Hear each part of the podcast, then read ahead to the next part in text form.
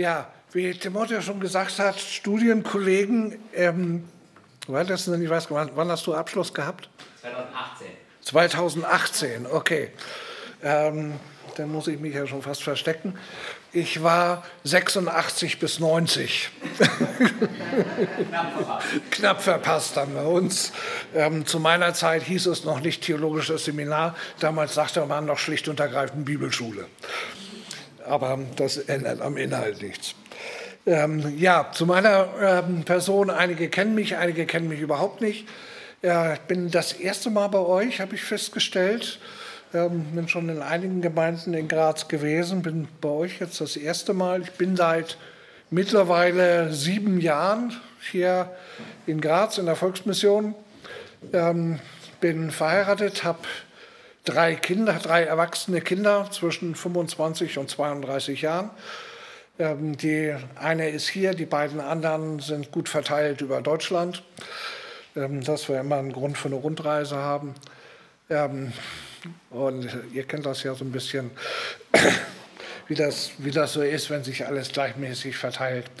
Ähm, wie man unschwer hört, eher aus dem Norden Deutschlands.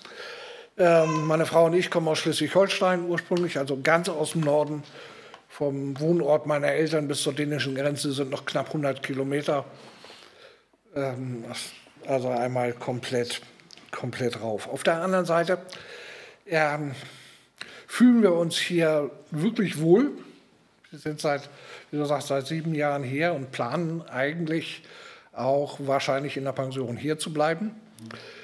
Ähm, das größte Lob, was ich in der Volksmission mal von einer älteren Schwester bekommen habe, ähm, da waren wir, ich glaube, drei Jahre hier oder so, die mich dann ansprach und sagte, naja, du bist zwar ein Deutscher, aber du hast ein österreichisches Herz. ja, ich habe das jetzt mal als Lob verbucht und ähm, ja, wir fühlen uns sehr wohl hier. Schön, dass ich heute bei euch sein darf.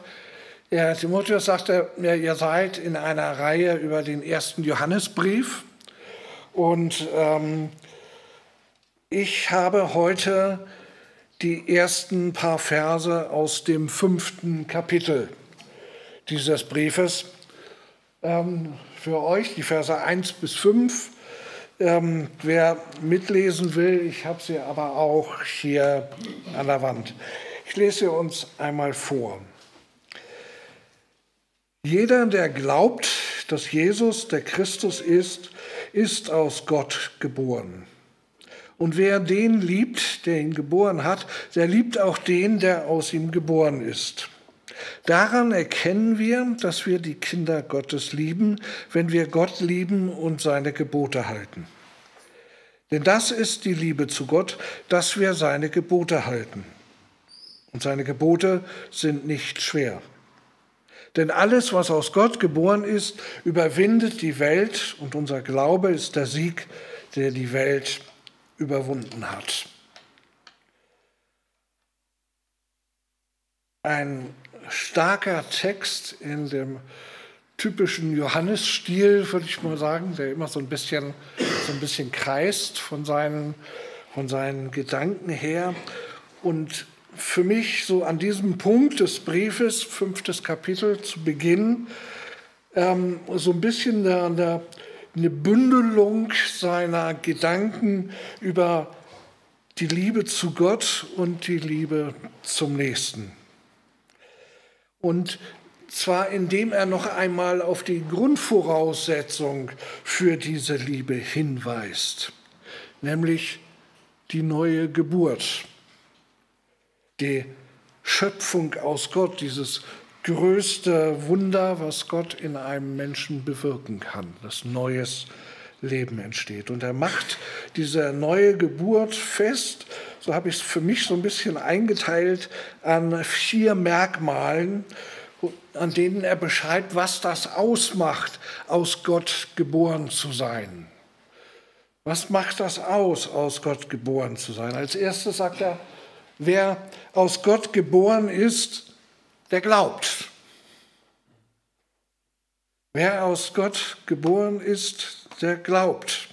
Jeder, der glaubt, dass Jesus der Christus ist, ist aus Gott geboren. Das ist sein, seine erste Definition. Jesus sagt was Ähnliches mal, äh, davon berichtet Johannes in seinem Evangelium zu einem äh, jüdischen Theologen, zu dem Nikodemus, und sagt, wahrlich, ich sage dir, wenn jemand nicht von neuem geboren wird, so kann er das Reich Gottes nicht sehen. Nikodemus kennt zwar die heiligen Schriften und kennt sich wunderprächtig aus in der damaligen Theologie, aber ihm fehlt dieser, ihm fehlt der Heilige Geist. Ihm fehlt dieses neue Leben.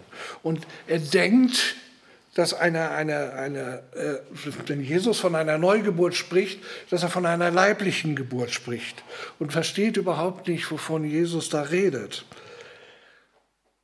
und merkt nicht, dass es nicht um, um, um eine Reinkarnation geht. Das ist ja so ein Gedanke, der heute äh, gerne wieder überall rumgereicht wird.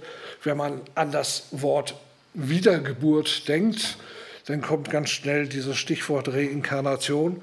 Oder ich weiß nicht, ob euch das schon mal vorgekommen ist. Äh, mir sind schon ein paar Leute über den Weg gelaufen, die dann ähm, mit diesem Spruch kommen, ja, ich habe schon mal gelebt. Ja, und erstaunlicherweise sind die meisten dann irgendwelche Prinzen oder Prinzessinnen gewesen. Ich weiß nicht, wie viele das damals gegeben haben muss, wenn das alles der Wahrheit entspricht. Äh, aber ja, das ist damit nicht gemeint mit der Neugeburt. Auch keine natürliche Entwicklung, die man halt nimmt, dass man da reinwächst in, in Glauben, so wie, wie eine Kaulquappe zum, zum Frosch wird, ähm, sondern eher ähm, ja eher wie wenn ein Frosch zum Prinzen wird. Das trifft es eigentlich schon eher, weil es ist eine radikale Verwandlung, die da passiert, die sich vollzieht im Glauben an Jesus, in dieser Beziehung zu Jesus, weil nur er uns genügend geliebt hat, dass er uns diesen Kuss geben kann, dass wir uns verwandeln können, dass wir vom Frosch zum Prinzen werden. Dass wir zum Kind Gottes werden können durch die Beziehung zu ihm, dass wir dieses neue Leben, diese neue Geburt, diese neue Natur aus Gott, diese, diese neue Gesinnung, die er durch seinen Heiligen Geist in uns legen will, bekommen können. Das ist ein übernatürliches Ding. Das können wir nicht machen. Nur Gott kann das bewirken. Das ist ein Schöpfungsakt. Und einen Schöpfungsakt können wir nicht tun. Gott öffnet die Augen. Man kann sich nicht selbst zu einem neuen Menschen machen. Das funktioniert nicht. Da können wir uns noch so sehr abzappeln. Wir können uns auch mit der eisernsten Disziplin diese neue Gesinnung, von der die Bibel immer wieder redet, nicht antrainieren. Wir können Glauben nicht in einem Abendkurs lernen. Er muss einem geschenkt werden, ein Stück weit. Glaube ist Einerseits Entscheidung, andererseits Geschenk. Beides gehört dazu. Gott ist der Initiator. Wenn du glauben kannst, sei Gott dankbar. Das ist ein Geschenk. Wir sind in der, in der äh, Volksmission gerade in einer Serie über die Apostelgeschichte. Und äh, der nächste Abschnitt, der kommt, ist ein Abschnitt, der mich immer wieder schon sehr fasziniert hat, die Geschichte von der Purpurkrömerin Lydia. Das Evangelium kommt nach Europa. Und von dieser Lydia heißt es, als sie anfängt zu glauben, der Herr tat ihr das Herz auf. Das ist die Grundvoraussetzung für Glauben, dass Gott eingreift, dass Gott den Raum schafft, dass wir glauben können. Das ist ein Geschenk. Der Herr tat ihr das Herz auf. Ohne diesen himmlischen Eingriff ist Glauben eigentlich nicht möglich. Gott macht uns lebendig. Er öffnet uns die Augen für seinen Sohn. Als Jesus einmal seine Jünger fragt, was sagen denn die Leute über mich? Bekommt er nahezu dieselben Antworten, die man wahrscheinlich heute kriegen würde an vielen Stellen, wenn man fragen würde, wer ist denn Jesus? ja, ein guter Lehrer, ein ethisch hochstehender Mensch, jemand, der tolle Reden gehalten hat, wie auch immer. Und ein ähnliches Echo bekommt er dann von seinen Jüngern auch. Und dann fragt er zurück, und wer bin ich für euch? Ihr habt mich ja kennengelernt. Und Petrus antwortet ihm und sagt, du bist der Christus, der Sohn des lebendigen Gottes. Und Jesus sagt, glückselig bist du, Simon, Jonas Sohn, denn Fleisch und Blut hat dir das nicht geoffenbart, sondern mein Vater im Himmel. Das kannst du sehen, weil Gott dir das geschenkt hat. Das kannst du sehen, weil Gott dir die Augen geöffnet hat. Das ist Gnade. Das erkennen zu können, das erkennen zu dürfen, dass Jesus eben nicht nur der Sohn eines Zimmermanns aus Nazareth ist, sondern auch der Sohn der Jungfrau Maria, wie wir es im Glaubensbekenntnis sagen der in Bethlehem geboren wurde, der auf Golgatha, auf diesem Hinrichtungshügel am Kreuz, stirbt und nach drei Tagen wieder aufersteht. Wer aus Gott geboren ist, der glaubt. Der glaubt, dass Jesus der ewige Gott ist, dass Jesus der König der Könige ist, der Herr der Herren, der diese Welt in seiner Hand hält. Jeder, der glaubt, dass Jesus der Christus ist, ist aus Gott geboren. Nur wer das von Herzen glauben kann, der ist aus Gott geboren. Wir machen bei uns in der Gemeinde als Unterbrechung der Apostelgeschichte anlässlich des Apostelkonziles gerade eine Serie über das Glaubensbekenntnis. Was glauben wir eigentlich? Und genau diese Dinge gehören da dazu. Das ist unsere Grundlage. Daran machten wir uns fest. Wer aus Gott geboren ist, der glaubt. Und daraus folgt im zweiten Schritt, laut Johannes, wer aus Gott geboren ist, der liebt. Das gehört unabdingbar dazu. Wer aus Gott geboren ist, der liebt den Vater und damit aber auch seinen Nächsten, seine Glaubensgeschwister. Hieran erkennen wir, dass wir die Kinder Gottes lieben, wenn wir Gott lieben und seine Gebote halten. Das Thema zieht sich wie ein roter Faden durch den kompletten ersten Johannesbrief durch und macht, macht das immer und immer und immer wieder deutlich. Die Liebe Gottes ist untrennbar mit der Liebe zum Nächsten verbunden. Das eine gibt es nicht ohne das andere. Es gehört untrennbar zusammen. Liebe hat immer diese Auswirkung oder sie ist nicht. Hat immer diese Auswirkung oder sie ist nicht. Dieser extreme Individualismus, wie wir ihn heute äh, zum Teil in unserer Gesellschaft vorfinden, dass man meint, äh, leider eben auch zum Teil in Gemeinde mein Corona, durch Corona ist das streckenweise offensichtlich geworden, dass es Leute gibt, geprägt von diesem Individualismus, die, die meinen, man könnte die Liebe Gottes und die Liebe zu Gott komplett ohne andere Menschen leben. Ganz für sich allein. Ich brauche die Gemeinde nicht. Ich brauche keinen anderen. Ich lebe meinen Glauben für mich. Wenn ich das Neue Testament lese, merke ich, das geht nicht. Das funktioniert nicht.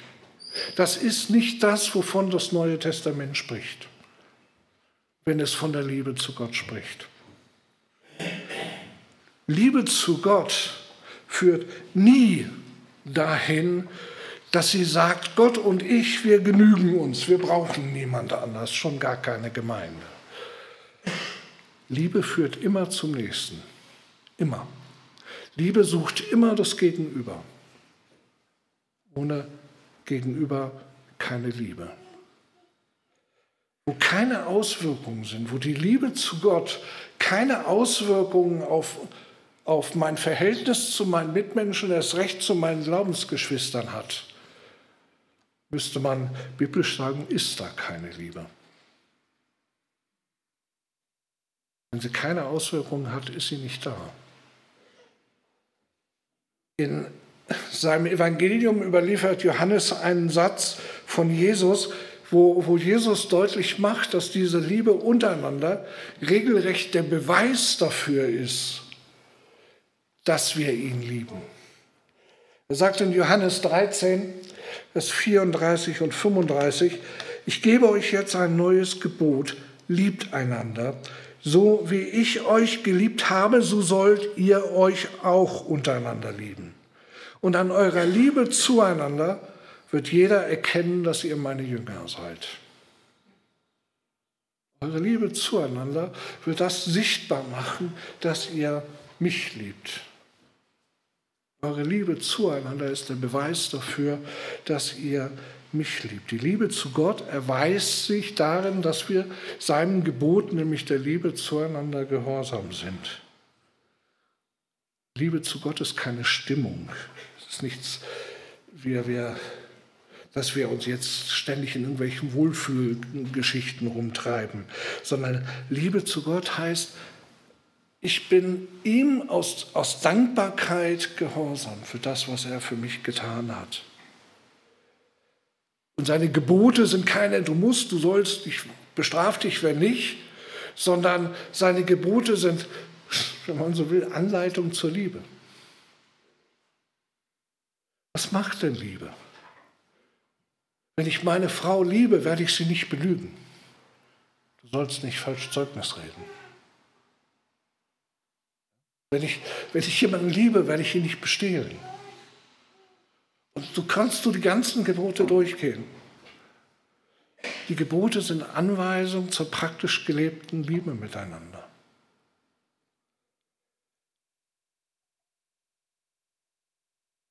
Ihr sollt seine Gebote bewahren, hegen, pflegen, äh, verinnerlichen.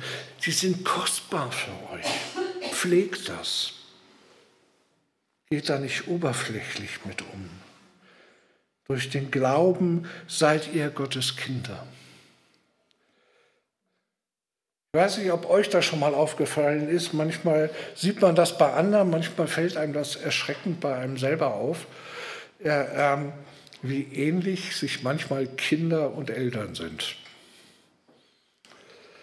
Ich weiß noch von meinem Vater und mir hieß das früher, als ich so Teenager war, wenn ich mit meinem Vater irgendwo langgelaufen bin und irgendjemand uns von hinten gesehen hat, konnte keiner auseinanderhalten, wer wer ist. Wir waren ungefähr gleich groß, haben dieselbe Haarfarbe, äh, äh, wir hatten dieselbe Statur, es wusste, es wusste keiner, wer wer ist. So ähnlich waren wir, zumindest von hinten. Andererseits, ähm, gibt es manche Situationen, ähm, wenn ich auf eine bestimmte Art reagiere und es dann im nächsten Moment Klick macht und ich denke, ups, das war jetzt mein Vater. Kennt ihr das? Ich sage, ich will eigentlich gar nicht so sein wie mein Vater und ich bin genauso. Hat mich geprägt durch die Erziehung, durch das Zusammensein. Und genauso wollen Gottes Wesenseigenschaften, Gottes Prägung soll unser Leben prägen. Seine Worte soll unser Leben prägen. Was hast du von deinem himmlischen Vater geerbt? Wo wird seine Wesensart in dir sichtbar? Wer den liebt, der ihn geboren hat, der liebt auch den, der von ihm geboren ist.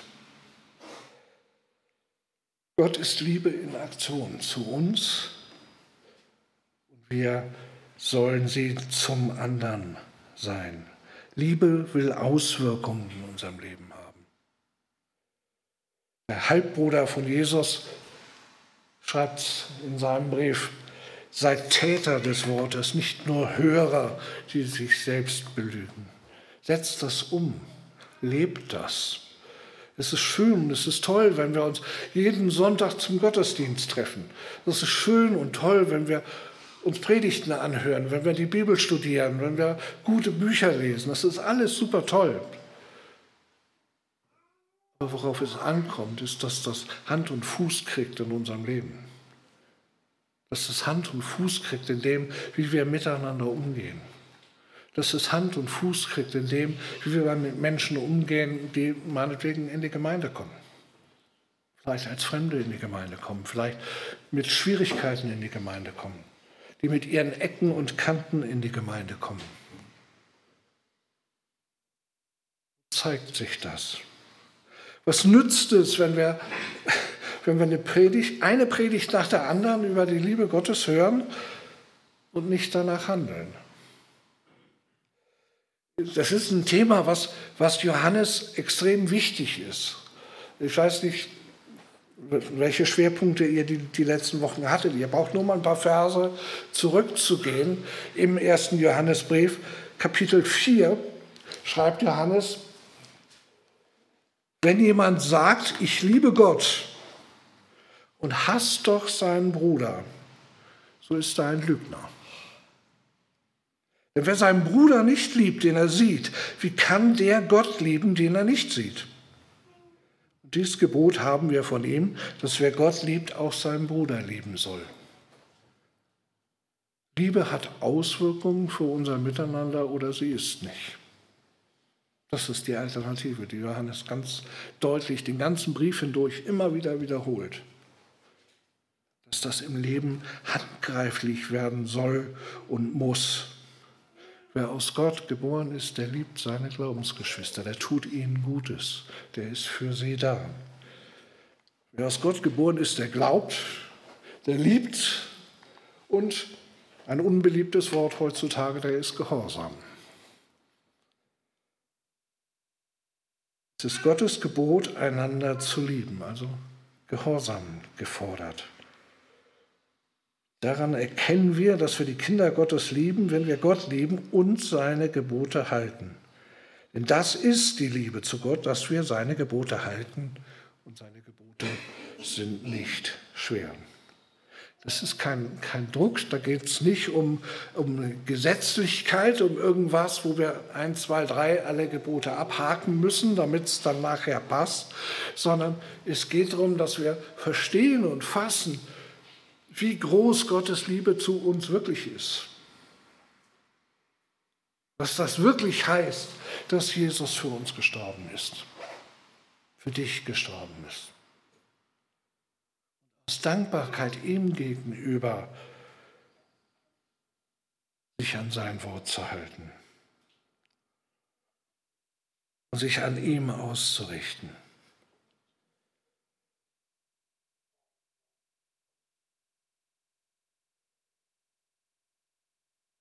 Meine Gebote festhält, sie befolgt, der ist es, der mich liebt, sagt Jesus. Daran zeigt sich die Liebe zu Jesus, ihm gehorsam zu sein. Und das geht so schnell unter im Alltagstrubel. Wie schnell ist das zu? Ich weiß nicht, wie euch das geht. Ich nehme mir das so oft vor. Ich will auf Gott ausgerichtet leben. Ich will meinen Alltag an ihm ausrichten. Und wie schnell schiebt sich irgendwas davor? Dann ist irgendwas, was ganz schnell, ganz wichtig zu erledigen ist. Dann sind irgendwelche äh, Finanzgeschichten, die im Raum stehen. Dann sind irgendwelche Menschen, die sich zwischen Gott und mich schieben. Wisst ihr, die Beziehung zu Gott, wissen wir kopfmäßig alle, ist, ist eine Liebesbeziehung. Und nichts tut schadet einer Liebesbeziehung mehr, als wenn sich irgendwas zwischen mich und meinem Partner schiebt. Ich denke an eine, eine Situation, wir waren ähm, Ende der 90er äh, in einer Gemeindegründung in Hannover involviert, meine Frau und ich. Äh, wir hatten zwei Kinder, das dritte war unterwegs. Und ich war so eingespannt. Wir hatten die Gemeindegründung am Laufen. Es war eine kleine Gruppe. Das heißt, ich habe meinen, meinen Lebensunterhalt in einem säkulären Job verdient äh, zu der Zeit. Und eine Zeit lang habe ich überhaupt nicht mitbekommen,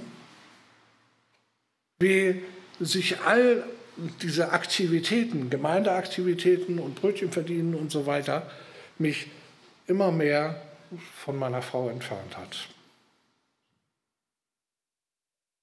immer wer von ihr weggezogen hat, wie sich das zwischen, zwischen uns geschoben hat, weil ständig Dinge wichtiger waren als sie. Gemeindedienst war wichtig, mein Job war wichtig, das Einkommen war wichtig, der Besuch war wichtig, die Predigt war wichtig und weiß ich nicht. Und das hat sich zwischen uns geschoben. Das hat unserer Ehe in dieser Zeit überhaupt nicht gut getan. Bis Gott uns das gezeigt hat und hat, ey, passt auf, was da passiert. Ihr müsst eure Beziehung pflegen damit sie stabil sein kann, damit sie tragfähig ist. Und genauso ist das mit unserer Beziehung zu Gott. Da sind Dinge, die sich dazwischen schieben wollen. Es gibt so viele Dinge.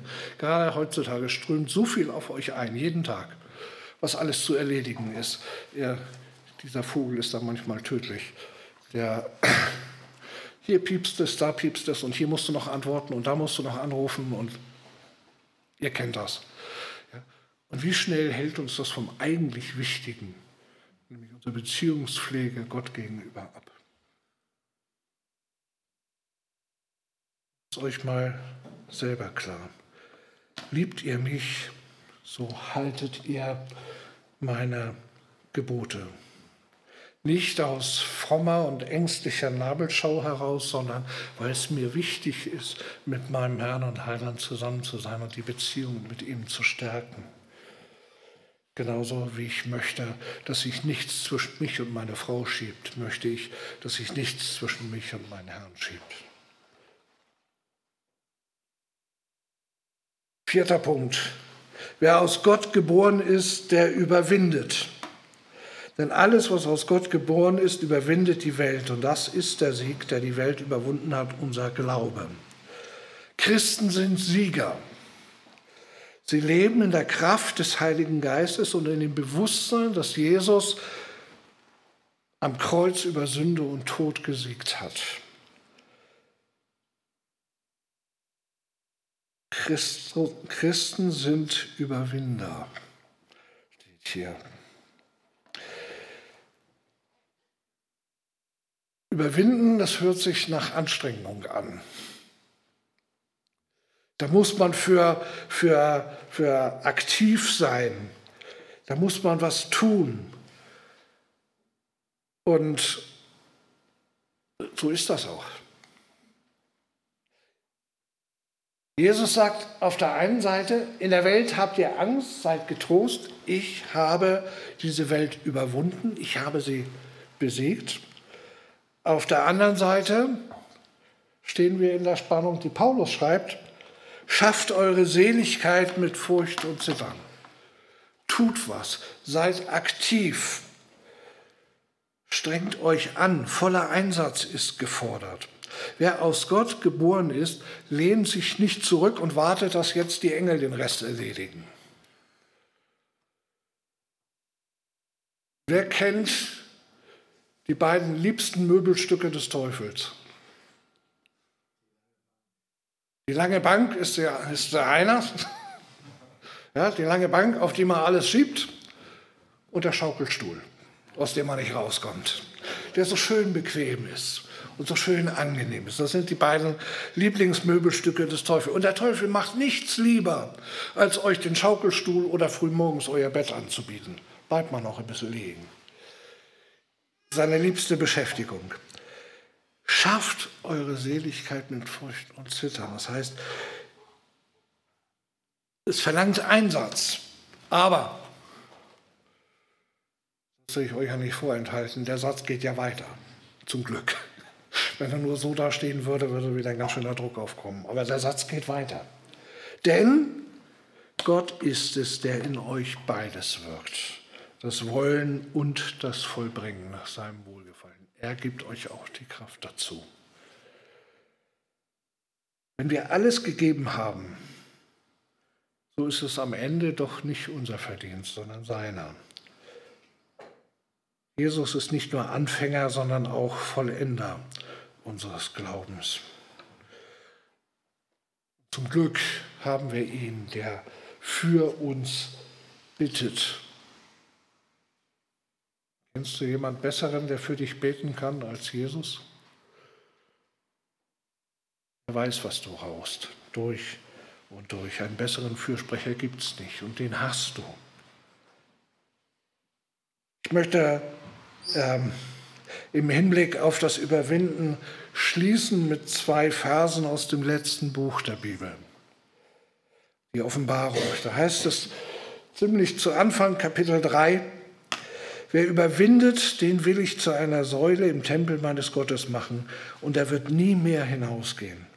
Und ich will auf ihn den Namen meines Gottes schreiben und den Namen der Stadt meines Gottes, des neuen Jerusalem, das vom Himmel herabkommt, von meinem Gott aus, und meinen neuen Namen. Wer überwindet, wer sich einsetzt für Gott, für Christus, dem gilt das. Und wer überwindet, der wird alles erben und ich werde sein Gott sein und er wird mein Sohn sein. Was für eine Verheißung. Ich fasse die Gedanken zusammen. Wer aus Gott geboren ist, der glaubt. Das Erste, was Johannes sagt. Und wer glaubt, der liebt. Das gehört nämlich dazu. Und wer liebt, der ist gehorsam dem gegenüber, den er liebt. Und wer gehorsam ist, der überwindet, weil Gott mit ihm ist. Und deshalb kommt er ans Ziel. Unser Glaube ist der Sieg, der die Welt überwunden hat. Dafür können wir Gott nur dankbar sein. Es ist sein Werk. Wir dürfen daran mitwirken. Alle Ehre gebührt unserem Herrn. Amen.